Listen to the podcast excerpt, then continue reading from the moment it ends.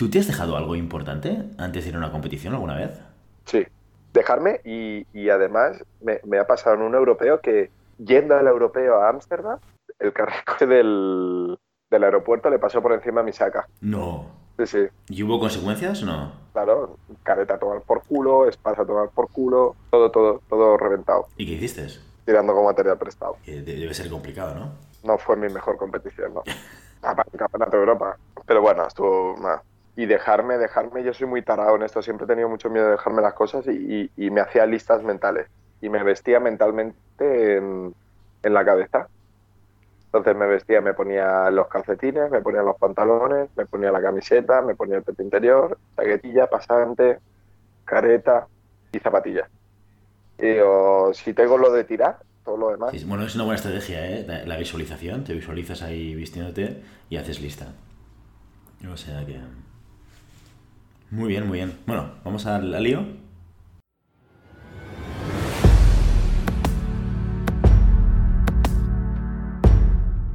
Llamada pista, episodio 47. Hola, muy buenas y bienvenidas y bienvenidos a Llamada Pista, el programa, el podcast, en el que hablamos de ese desconocido deporte que es la esgrima. Este podcast está pensado por y para ese extraño a la especial colectivo de seres humanos que decidimos no dedicarnos ni al fútbol, ni al baloncesto, ni al tenis, ni a ningún otro deporte conocido, y que por el contrario preferimos, en pleno siglo XXI, blandir la espada y enchufarnos a la pista. Aquí estamos, un viernes más, una semana más. Willy Cornet, esgrimista intermitente, y al otro lado del Skype tengo a Santi Godoy, entrenador del esgrima y director del SAC, la sala de armas del Garraf. Buenos días, Santi. ¿Hoy no está Bruno contigo? Hola. No, hoy lo he dejado durmiendo. Bueno, pero que no os sorprenda que aparezca dando berrinches por aquí en algún Hoy le he dejado descansar de llamada pista, ¿eh? Hoy sí, el que me está dejando descansar es él. No, pero se ha quedado dormido y bueno, ya te digo, la fiera se puede despertar en cualquier momento. Ser padre es, es un trabajo a tiempo completo, como esgrimista. Sí, ¿no? Oye, esto nos lo decía Carlos, ¿no? Esgrimista a tiempo completo, padre a tiempo completo. El problema de ser a tiempo completo en dos cosas es que te solapas. No hay tiempo para todo. Algo, algo harás mal y yo hago la esgrima muy bien, pues ya sabes. Pobre de tu mujer, pobre de tu mujer. Bueno, venga, vamos al lío, vamos al lío. Patrocinador de la jornada.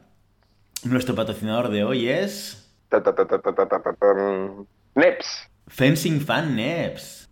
Otra vez, otra vez Fencing Fans patrocina llamada pista porque son como las piedras Duracel, que duran y duran. En tu espada, claro. ¿Y sabes por qué? Porque cuentan con un collar que les sujeta firmemente a la punta. Así de fácil. Los podréis encontrar casi en cualquiera de vuestros distribuidores de confianza y siempre a través de la página web www.fencingfan.com. Gracias, Neps, por apoyar este podcast. Mira qué bien. Gracias.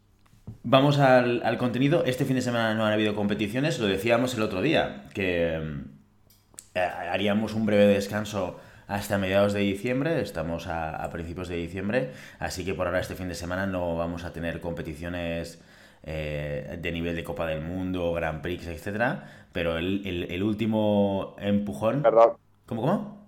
perdón, perdón. De interrumpir porque sí que ha habido competiciones en donde nuestro gran presentador Willy Cornet ha ido a competir este fin de semana. Bueno, sí, competiciones menores. Y lo ha saltado muy por, por encima, ¿eh? Competiciones menores.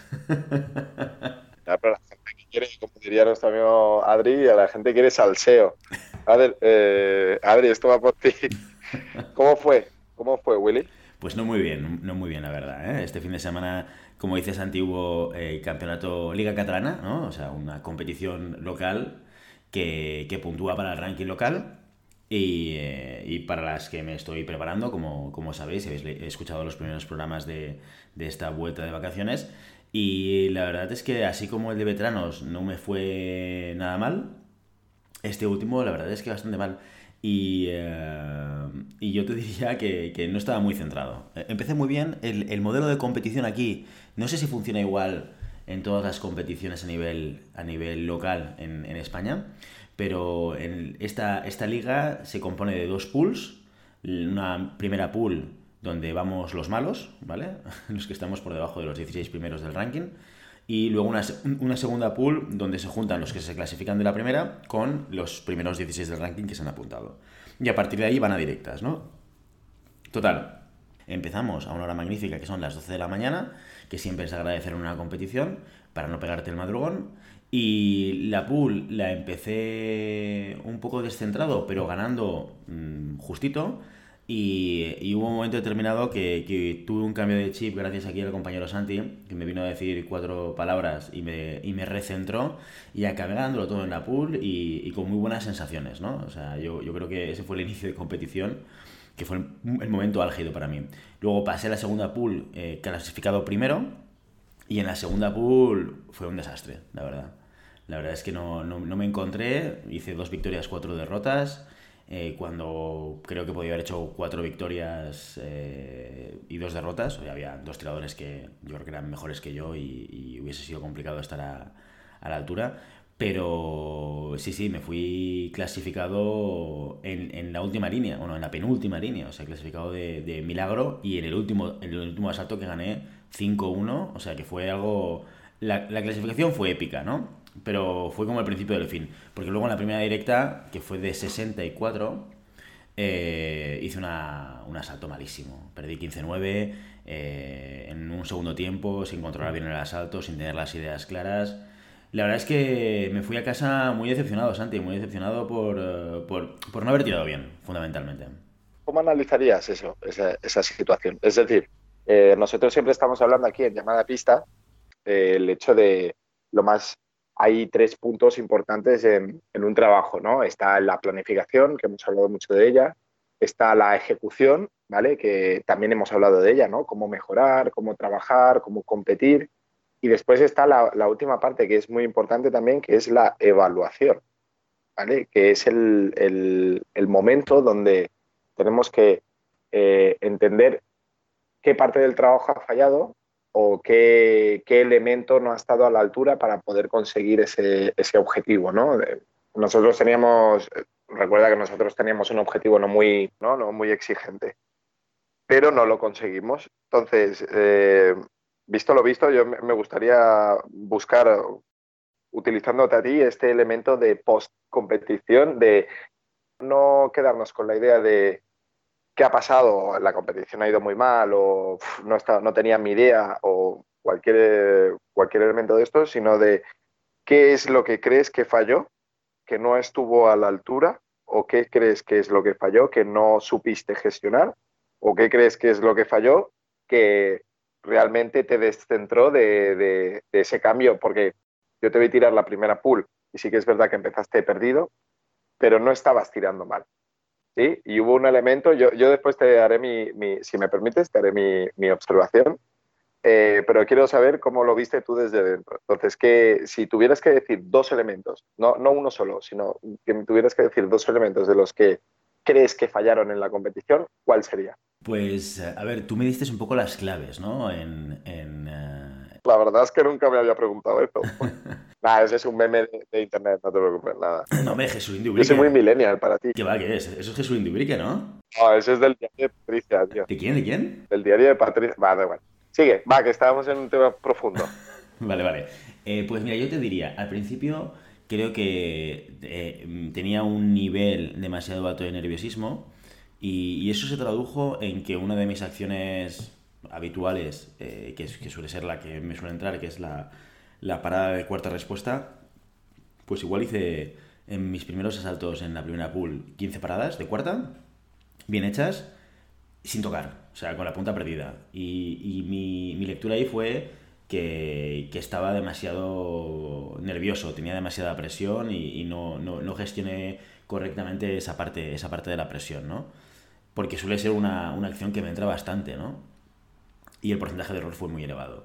Y de hecho, lo segundo que no funcionó bien eh, en ese momento fue que no construía las, eh, los asaltos. Es decir, en un momento determinado, mm, creo que decidí de alguna manera jugar a eh, reaccionar, reaccionar ante el rival, y, y eso eh, derivó en ceder toda la iniciativa al contrario y, no hacer acciones, digamos, preplanificadas por mi parte.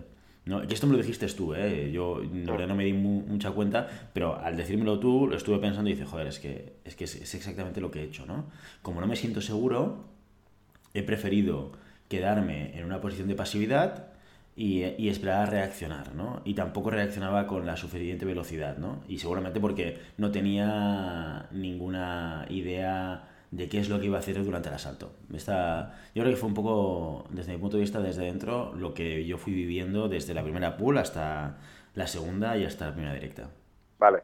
¿Qué solución le hubieras dado, o qué solución le darías ahora, sabiéndolo a, a, a posteriori, qué solución le darías? Pues, eh, a ver, es que al final también me diste tú muchas claves, ¿no? Pero sí que es verdad que si al principio me acogía a buscar mi tocado fácil para de cuarta respuesta y después de haberlo probado 15 veces y no entrar, lo que tenía que haber hecho era cambiar y no cambiar después de 15 veces, sino cambiar después de 3 o después de 4 y buscar otro tipo de acción, ¿vale? Cosa que no hice al principio. Y lo segundo, eh, plantear cómo iba a tocar eh, cada, a cada tocado que estábamos, en el que estábamos combatiendo, ¿no? Y no con las ideas sin, plantear. Eh, un poco en, la última directa, lo que tú me decías es que cuando cogía la iniciativa y yo planteaba el, el ataque eh, a, mi rival y tocaba, y hubo un momento que remonté tres tocados y que luego volví a la posición de pasividad y de ceder la iniciativa. Cosa que es un error. Y fíjate que esto lo comentaba con, con Adri en, en la competición, que porque él me decía, mira, he estado tocando de esta manera y, y he cambiado. Y, y yo le dije, no, hombre, esto no es lo que tienes que hacer. Si tú haciendo una acción tocas, tienes que seguir haciendo esa acción hasta que veas o percibas que el rival te va a cambiar, ¿no? O sea, no cambias la acción que toca, ¿por qué la cambias? ¿no? Y justamente es lo que yo hice después. Eh, es, como una trampa de, tu cerebro, ¿no? Que, cuando estás fuera lo ves claro y cuando estás dentro no lo ves tan claro. ¿Qué, principal diferencia harías entre la competición de veteranos y esta? Y esta es mi última pregunta. Yo creo que en la, en la de veteranos, como para mí era un punto de, de rodaje, de prueba, no tenía ningún tipo de presión fui a, con, unos objetivos muy concretos que me marqué, que fue, primero, eh, jugar conscientemente con el tiempo. No precipitarme. Trabajar cada tocado. Yo mantuve esas tres, eh, esos tres conceptos como prioridad durante todos los asaltos. De hecho, mi primer asalto en la pool gané 4-0 pero fui capaz de controlar esa ansia que tienes a veces de que si vas ganando 3-0 dices, ostras, qué bien que va y tal, y esto lo acabo pronto. Pues no, tuve la sangre fría de poder controlarlo y, poder decir, mira, esto va de ganar.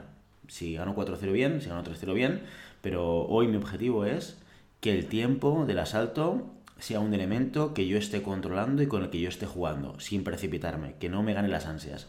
Y estuve trabajando eso y me funcionó muy bien, me funcionó muy bien hasta la final. En la final Final, segundo tiempo, eh, volví, a cometer un error básico, pero, pero yo te diría que durante toda la competición estos tres planteamientos los estuve manteniendo muy bien y me fue muy bien, la verdad.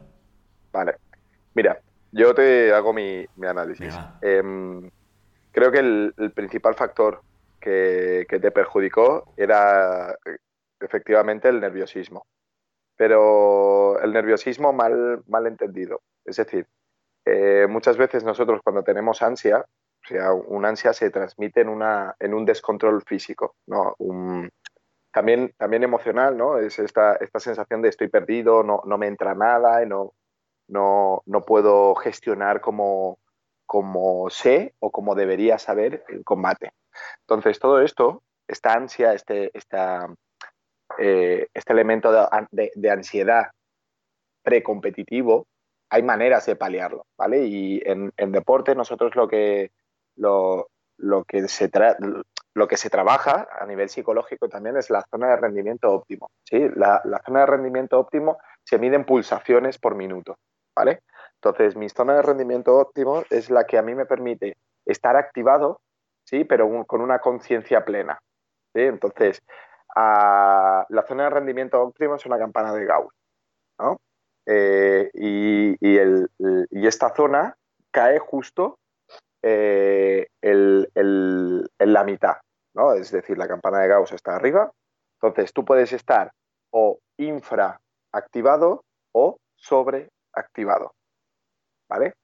Y en este caso, tú estabas infraactivado. Es decir, no te movías por la pista, estabas desconcentrado, estabas, pero porque no, yo te veía como un diésel. Eras, eras, eras, un motor que iba a ralentí y que no, no buscaba, no buscaba nada, nada em, a nivel de, de, activación, valga la redundancia. No, no buscaba nada, un, un, elemento que te permitiera poder tomar el control del asalto.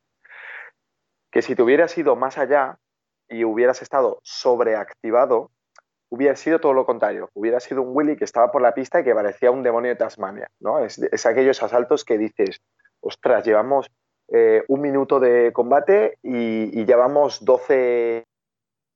Eh, entonces, eh, hay que buscar ese, elemento de activación óptimo en nosotros, que se ha de, ir buscando también en la, sala. Es decir, siempre estamos diciendo que replicar un combate o los nervios de un combate en el entreno diario es difícil, ¿no? Por, por el tema de la presión, por el tema de, que no nos jugamos nada, ¿no? Es como intentar hacer muchos exámenes. Mira, yo me acabo de sacar el, examen de, moto, el de moto grande, y llevando 10 años moto, y era de, ostras, tío, me ponen ahí en el examen y me parezco tonto. O sea, necesito rodines, ¿no? Y es, esa, y es ese elemento de, de la prueba, ¿no? El, estar allí y tener que pasar una prueba, sabiendo, incluso sabiendo que lo que haces lo dominas en según qué situaciones. ¿vale? Entonces tú tienes que entender cómo funciona tu cabeza y cómo trampear esta situación ¿eh? para que tu cabeza no sea, no juegue en tu contra, sino a tu favor.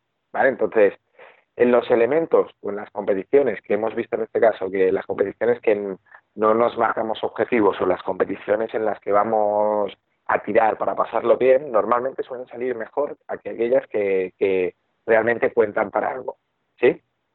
Entonces, aquellas competiciones que cuentan para algo y que sabemos que nuestra, nuestra mente nos puede jugar una mala pasada por tipo nervios y tal, yo necesito buscar esta zona de rendimiento óptimo, esta zona de activación que a mí me permita eh, cansarme hasta un, un extremo que yo pueda tenga que pensar también en, en, elementos físicos y me despiste o me, lleve mi atencionalidad a otra situación que no sea el de ganar o perder. ¿Vale? Entonces, esto, hay gente, por ejemplo, mira, uno de los ejemplos que nos ponían ahí en el, en el Consejo Superior de Deportes es eh, Usain Bolt. ¿Sí? Usain Bolt, eh, la, la carrera de los 100 metros es una carrera 100% mental. Es 100% mental.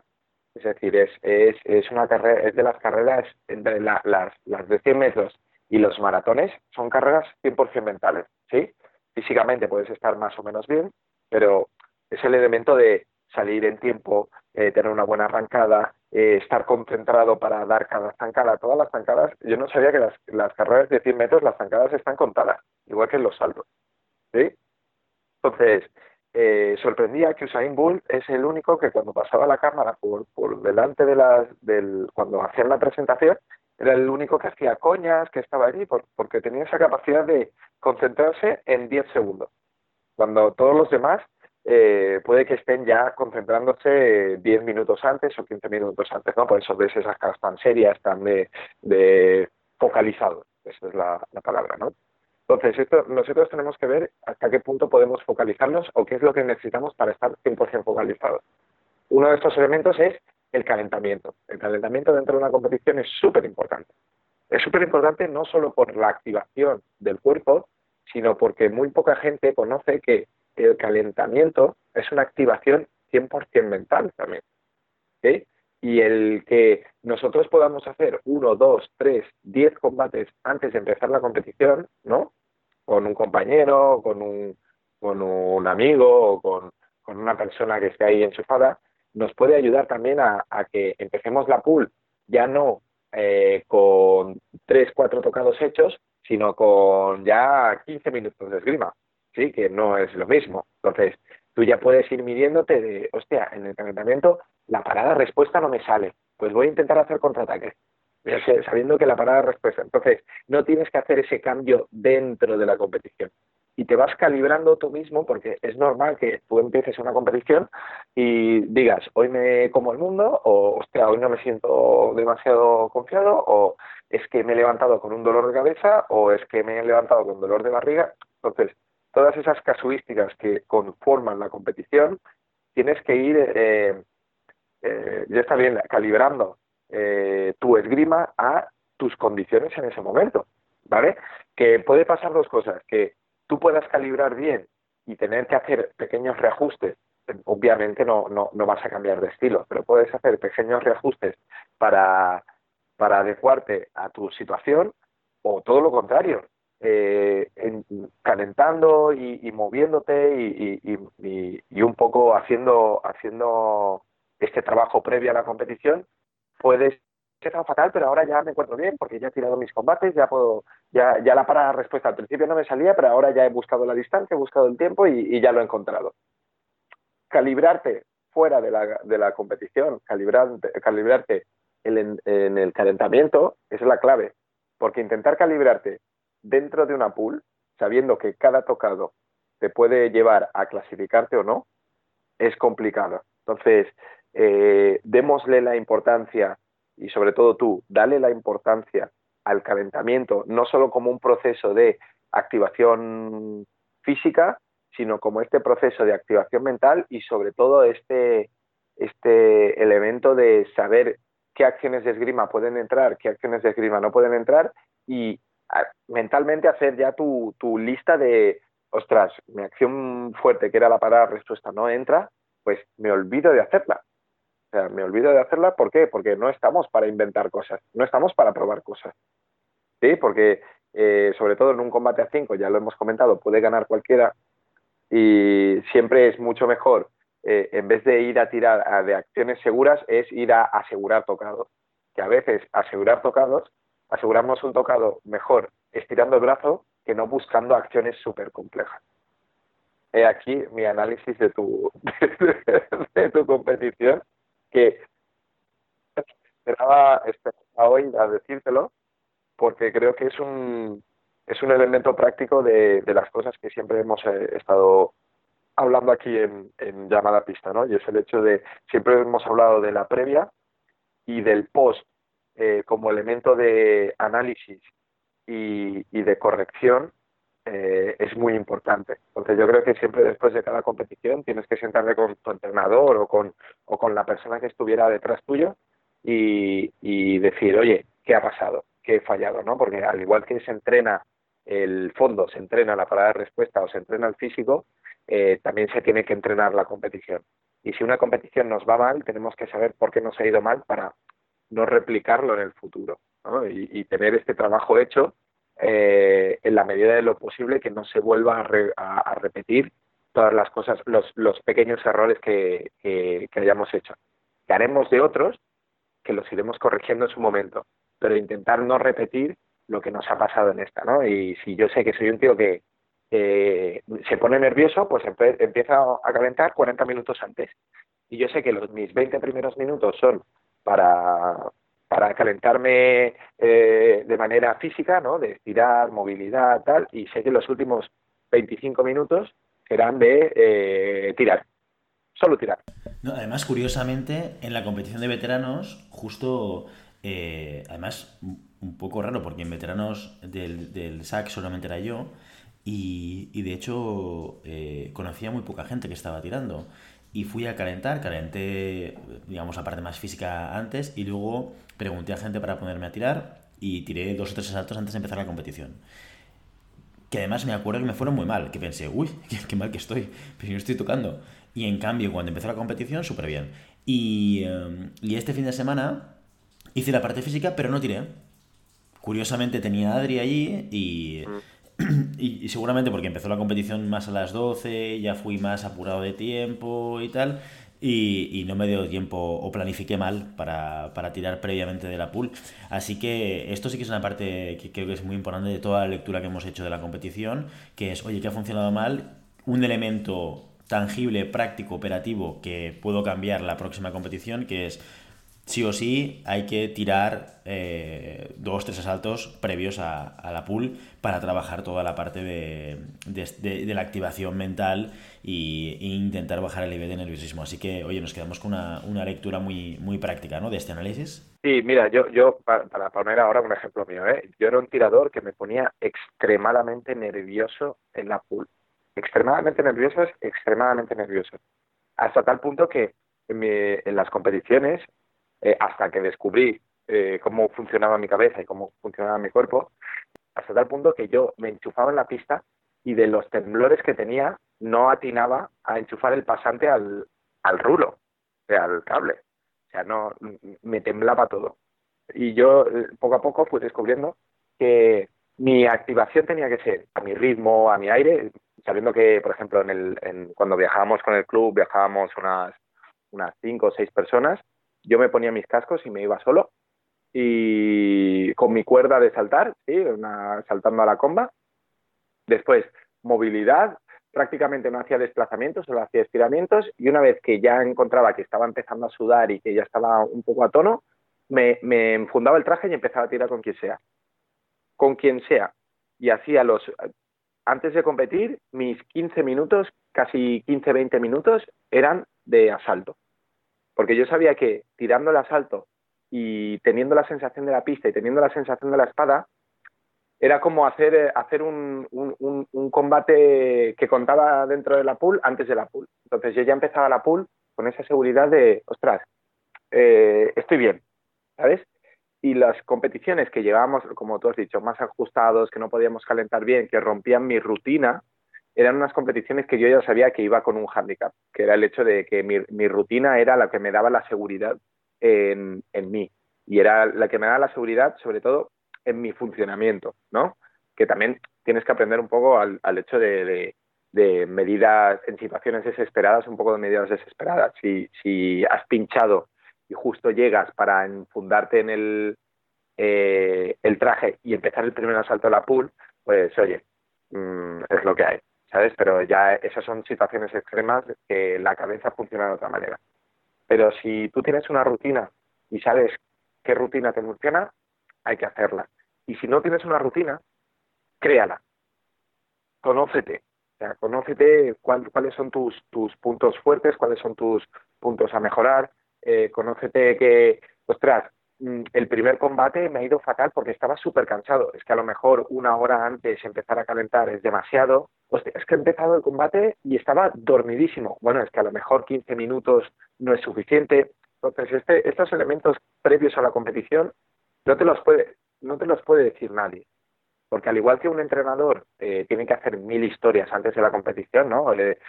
A nivel de entrenador ya te puedes o poner tornillos a espada, o pasar controles de, armas, o que me he olvidado las michetas y las, los calcetines, perdón, y tienes que buscar unos, es que me he dejado un guante y tienes que ir a buscar a, ¿no? Son, son elementos que te quitan de eh, decir, oye, calentar, no calentar.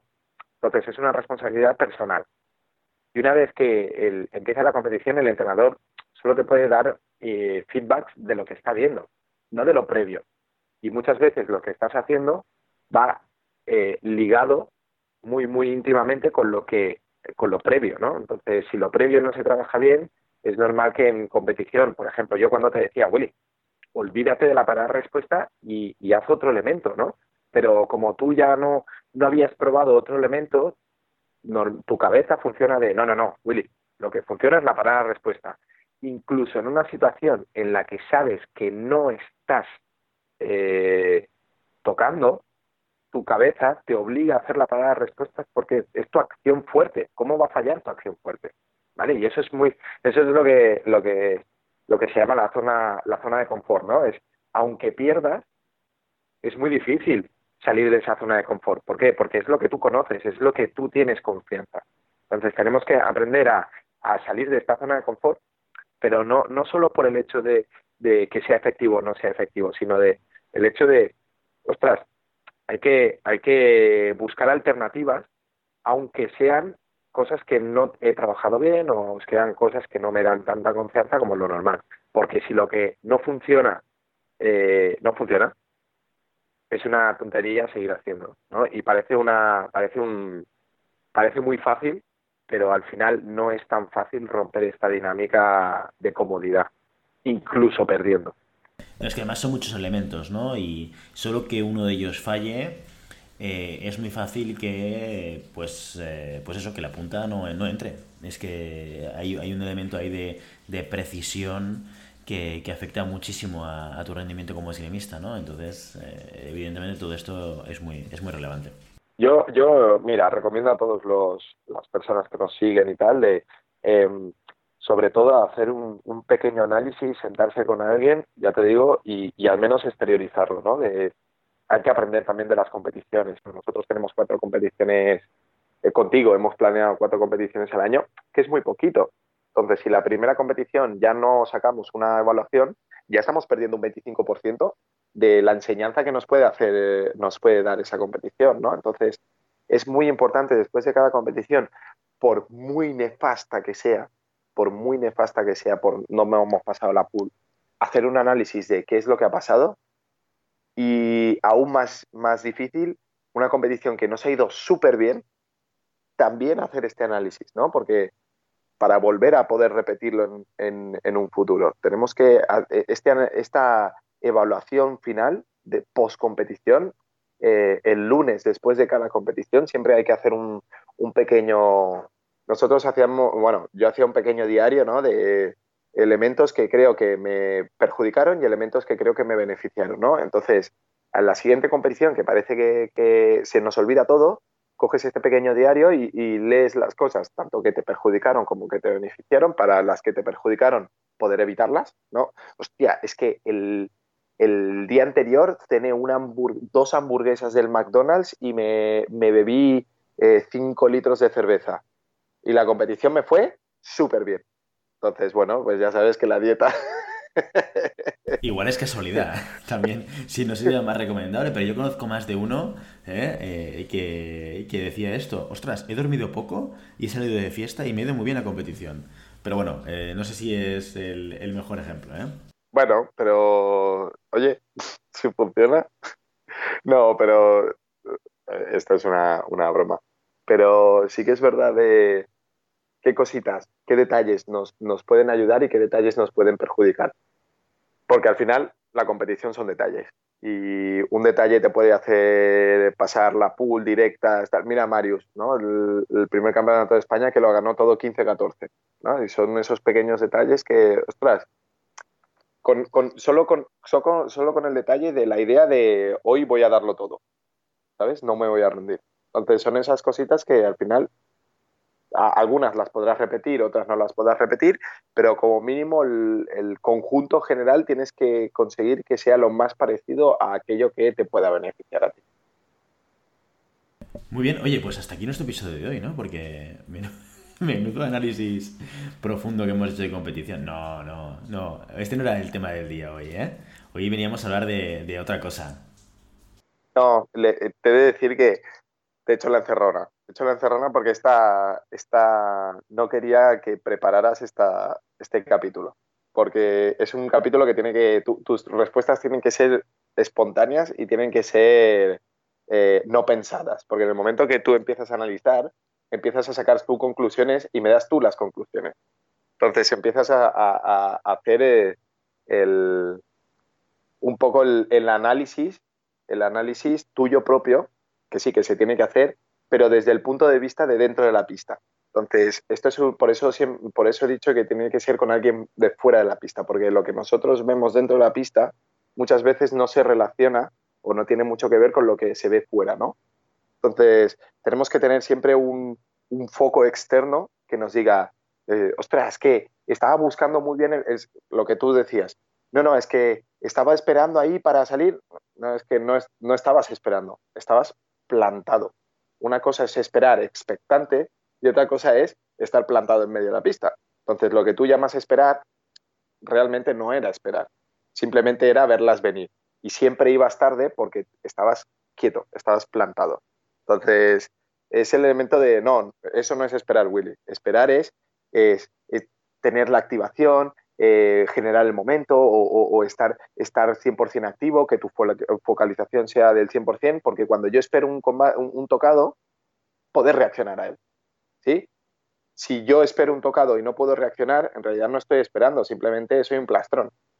¿sí? Entonces eh, hay que buscar ese elemento de externo que me ayude a, ostras, pues a lo mejor si esto no, no es así o yo pensaba que era así no, no ha funcionado. Bueno, entonces esto se me, se me ocurrió ayer. Eh, Como todas las buenas ideas a última hora. Sí, se me ocurrió ayer eh, en, en, clase, porque estábamos comentando, no sé, una, un, hablando de la, de la, de la evaluación de la competición, que era muy, muy importante y que, y que, la gente se la salta muchas veces. Y es de, ostras, ¿no? A que nos importa la nota de la, de la, del examen y a que cuando nos dan el examen vemos lo, primer, lo primero que vemos es lo que hemos fallado. Pues porque en la competición no, ¿sabes? De, nos quedamos solo con la nota y nos da igual lo que hemos fallado. No, no. Hay que anunciar lo que hemos fallado para ver qué tenemos que mejorar. Bueno, pues hoy un ejemplo práctico de análisis post-competición, ¿no? Que quizás algunos les sirvan. Yo me quedo con lo siguiente y es eh, trabajar más la activación pre-competición, ¿sí? Recuperar eh, posiblemente un, un momento en el cual tuve la sensación de que lo hice correctamente, que fue una competición de veteranos, así que en la próxima competición ir con tiempo, calentar bien físicamente y tirar antes, antes de la competición. Esto sería el primer elemento de aprendizaje de este fin de semana. Y, uh, y, el segundo, cambiar de acción en caso de que vea que no esté entrando la acción que, que yo estoy buscando. Y el tercer elemento, me quedo con tres, ¿eh? y el tercer elemento es siempre buscar activamente el tocado. Eso no quiere decir atacar, pero eso quiere decir tener claro qué es lo que yo quiero, lo que yo quiero hacer para poder buscar el, el tocado de mi contrincante. ¿Te parece correcto este resumen? Y hamburguesas y birra. Y hamburguesas y birra, para todos, eso sí. sí, me parece muy bien. Serían los tres puntos que me quedaría para ti. Y además esto meterlo en un calendario, en, una, en, una, en un diario ¿no? que tú comentabas para, para poder hacer el seguimiento y no olvidarnos para de cara a la siguiente competición. Sí, la verdad es que eso no es ni, ni, siquiera que sea un diario, es una hoja de papel con los... Con los no, no, competimos mmm, 50 veces al año, entonces es tener esa, ese pequeño libretita donde apuntas cosas y decir, hostia, mira, pues tengo una libretita para elementos post competición, ¿no? O, o, o, hay gente que lleva libretas de, de entreno, o oye, me ha ido muy bien esta acción, no sé qué, pues tener un elemento que tú puedas consultar de manera rápida eh, antes de una competición, ¿no? El día antes de la competición y tal, y, y poder eh, tener fresco lo que en ese momento sentiste, ¿no? Y, y, eso te ayuda. Muy bien. Oye, pues entonces sí, hasta aquí nuestro episodio de hoy. Eh, te has sorprendido, ¿eh? Por fin te has sorprendido, no, no. ¿Has visto? Es claro, además yo, como soy el que tiene la escaleta, ¿sabes?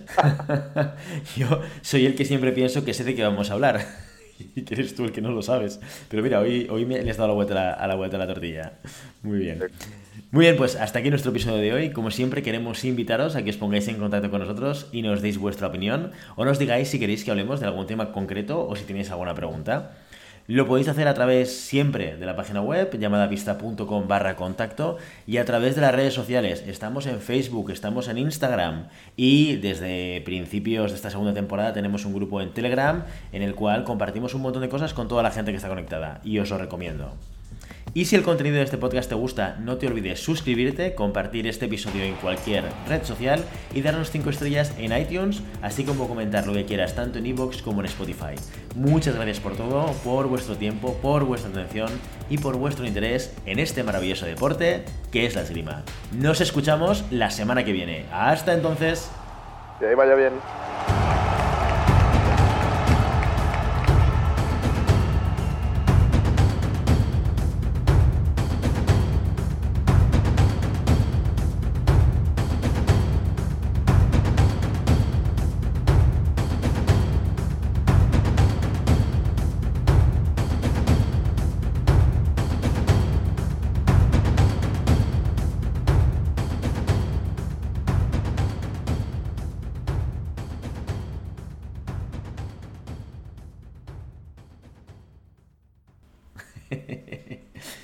Bien, te, ¿eh?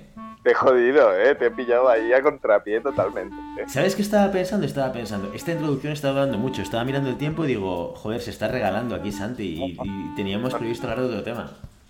No, porque te lo juro que ayer, lo, ayer estaba viendo el, el tema de, de ejercicios estos de, reactividad y tal, y digo, joder, para hacer un, un, elemento así de, joder, para decir juegos con monedas, juegos con tal cual, siempre se me ocurrió ayer, pues estábamos hablando con Manolo, que es uno de los que lo está, de, esto, de, justo de la competición, pues nos estaba siguiendo por, por, Instagram y preguntándome sobre los resultados y tal, y yo hablando de ti y hablando de Adri, no sé qué, no sé cuánto y tal, ay, ¿y eso cómo les fue tan mal? Pues iban tan bien, no sé qué. Y hostia, mira, es verdad, siempre hacemos un, siempre estamos preparando cosas, preparando competiciones, preparando entrenos, preparando temporada, pero nunca nos centramos en lo que realmente importa, ¿no? Que dijimos que uno de los pilares fundamentales era la, la evaluación del trabajo hecho. Entonces, viendo que esta competición muy pues, ¿qué, elementos? Porque yo sé que tú tampoco, no hemos hablado de la competición después y no, no te has interesado por, hostia, ¿y qué pasó? ¿Y qué hicimos? Y tal. Y es algo que tienes que hacer, Willy. Es algo que tienes que hacer. Bueno, yo hice esa lectura eh, después de la competición. O sea, lo que te he explicado, pero muy basado también en lo que tú me dijiste. ¿eh? Tú me, me diste dos, dos, elementos durante la competición, en la pool y en el cierre, que me ayudaron a evaluarlo, ¿no? Pero sí, yo me quedé ahí, sí. A mí me chirriaba el hecho de no puede ser que una vengas a hacer medalla de segundo en veteranos cuando, sin exagerarte, el 60% de los que estaban allí eran veteranos, ¿sí? eran ya de la competición, y en la siguiente estuvieras tan perdido. Entonces, algo había cambiado, había algo, y ahora que me has dicho que no, no tiraste, eh, cagada, cagada literal. ¿eh? Yo lo que vi en la Liga Catalana era, era algo muy... No eras tú, no, no estabas tirando. ¿Sabes? No buscabas acción, no buscabas... Estabas más hundido de lo normal. Eh, ¿Sabes? Es lo... Hostia, ¿qué, ¿qué, está pasando? No me parece de recibo el, el resultado. Entonces, te vi extrañamente más disperso de lo normal y me sorprendió, me sorprendió en ti, sobre todo por, porque eres una persona súper analítica, ¿sabes? Y, y, en ese momento estaba, te, te, veía la cara y era como, joder, creo que no sabe dónde está Se ha despertado de, un letargo. Pues, ¿sabes? Además, me, me, pasó una cosa muy curiosa, que es que, o sea, a mí normalmente, pues, eh, por lo general, me apetece tirar, no me importa perder, me, me, me molesta tirar mal, ¿no? Y, y, tuve un momento, tío, en la competición que pensé, no quiero, tirar. Sí, sí, te lo juro, ¿eh? Te lo juro. Tuve un momento de decir, hostia, quiero que la competición se acabe ya. No, quiero, no me apetece seguir tirando. Hostia, y, y, eso psicológicamente es fatal, fatal. Cuando tienes ese pensamiento es el principio del fin, ¿no? Viniste desconcentrado, viniste pensando en otro... estabas en otro sitio. Sí, sí. Bueno, a ver si la próxima puedo ir y, intentar hacerlo diferente. Estoy muy orgulloso del, del esto que ha salido. Ah, te, te, he metido ahí una... Te la he colado ahí de... Bueno, pero estamos acostumbrados a hacer impro, ¿eh? Y vamos improvisando los dos en conversación, o sea que bien, bien, bien, muy bien, muy bien.